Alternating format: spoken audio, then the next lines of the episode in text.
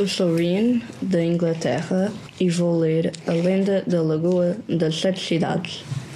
De acordo com esta lenda, onde atualmente se situa a freguesia das Sete Cidades, existiu uma grande reino. Lá vivia uma bela e bondosa princesa com olhos azuis. Ela chamava-se Antílida.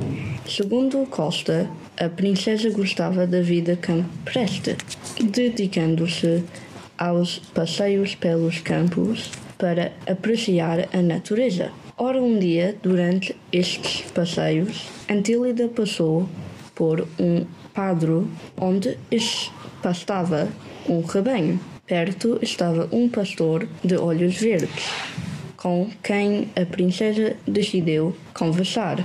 Deste estão com travessam todos os dias para conversar. Com o passar do tempo, os dois jovens aproximaram-se e acabaram por se apaixonar. Contudo, o rei não gostou deste romance da princesa com o pastor.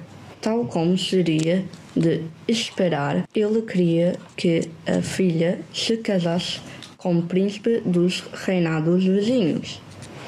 Por isso, proibiu-a de voltar a ver o pastor. Embora a princesa tenha aceitado esta decisão cruel do reino do rei, pediu-lhe que deixasse ver o pastor pela última vez.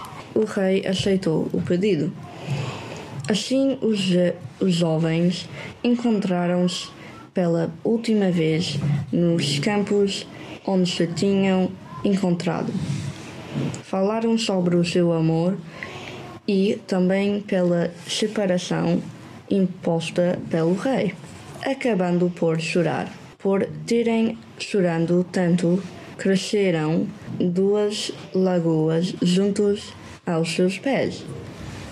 Das lágrimas que caíram dos olhos azuis da princesa nasceu uma lagoa de água azul a outra era de cor, de cor verde e nasceu das lágrimas derramadas pelos olhos verdes do pastor. Apesar de os dois apaixonados não terem vi vividos juntos para sempre, as lagoas nascidas das suas lágrimas permanecem sempre juntas e nunca se separam.